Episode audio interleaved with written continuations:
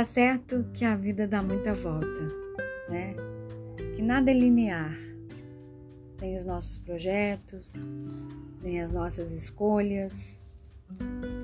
Vivemos num mundo de incertezas. E realmente o presente é o que deveríamos valorizar. Muitos filósofos já disseram isso. Mas estamos num mundo onde os pontinhos de interrogação estão cada vez mais presentes na nossa vida, na vida dos jovens, na vida das crianças, que pegam carona nessa coisa louca, né, de não cuidarmos do meio ambiente, de deixarmos um mundo destruído para as próximas gerações somos seres egoístas. Hoje eu estava refletindo sobre a amizade, a verdadeira amizade em pleno século XXI. Não aquela amizade virtual, sabe, que a gente vê na telinha do computador, dos celulares, mas aquela tete a tete que te conhece pelo olhar. É esse olhar que muitos escondem esse olhar que muitos não revelam é o que eu tentei mostrar na minha próxima obra que está sendo lançada nesse ano de pandemia. Um ano onde eu poderia ter desistido, não ter insistido, não ter acreditado nos meus sonhos.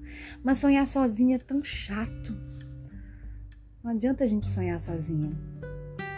A gente tem que ter um novelo, um novelo, sabe? E cada linha, eu escrevi isso no livro. Cada linha que a gente vai colocando nesse novelo, a gente vai tecendo também novos sonhos, novos caminhos, novas vitórias. Nada é fácil, mas caminhar sozinha é muito triste sabe? O andarilho, por mais liberdade que ele tenha, ele é solitário. Ele tem suas tristezas, ele tem suas mágoas. Eu não não queria ser um andarilho.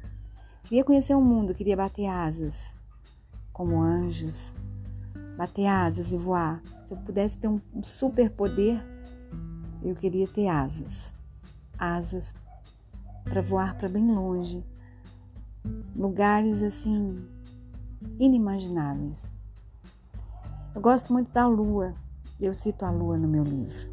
Eu gosto muito do sol, da luz, porque eu acredito que as minhas palavras trazem muita luz ao ser humano, ao próximo, muita empatia aos que ainda têm o hábito da leitura, que eu insisto, um país sem leitores, um país sem livros, um país sem cultura, nunca vai ser um país feliz.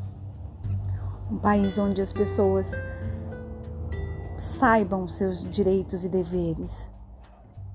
Nós precisamos de cultura, nós precisamos de boas músicas, de bons artistas, de seres pensantes, de bons filósofos, nós precisamos disso, de respirar isso, de olhar olho no olho, de valorizar o ator, a atriz, o cantor, a cantora, o bailarino, o humorista. São tempos sombrios.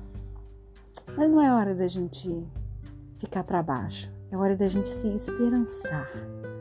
A gente jogar sementinhas e plantar Vamos plantar sonhos. e esses sonhos vão trazer para as próximas gerações dos nossos filhos, dos nossos netos, dos nossos bisnetos, um mundo um pouco melhor. Pelo menos eu tenho esperança disso. Um beijo da sua escritora e jornalista Luciana Aquino. Para além do meu olhar, guardem esse nome. É um livro que está na primeira edição, mas eu acredito que ainda terei muitos e muitos leitores mundo afora.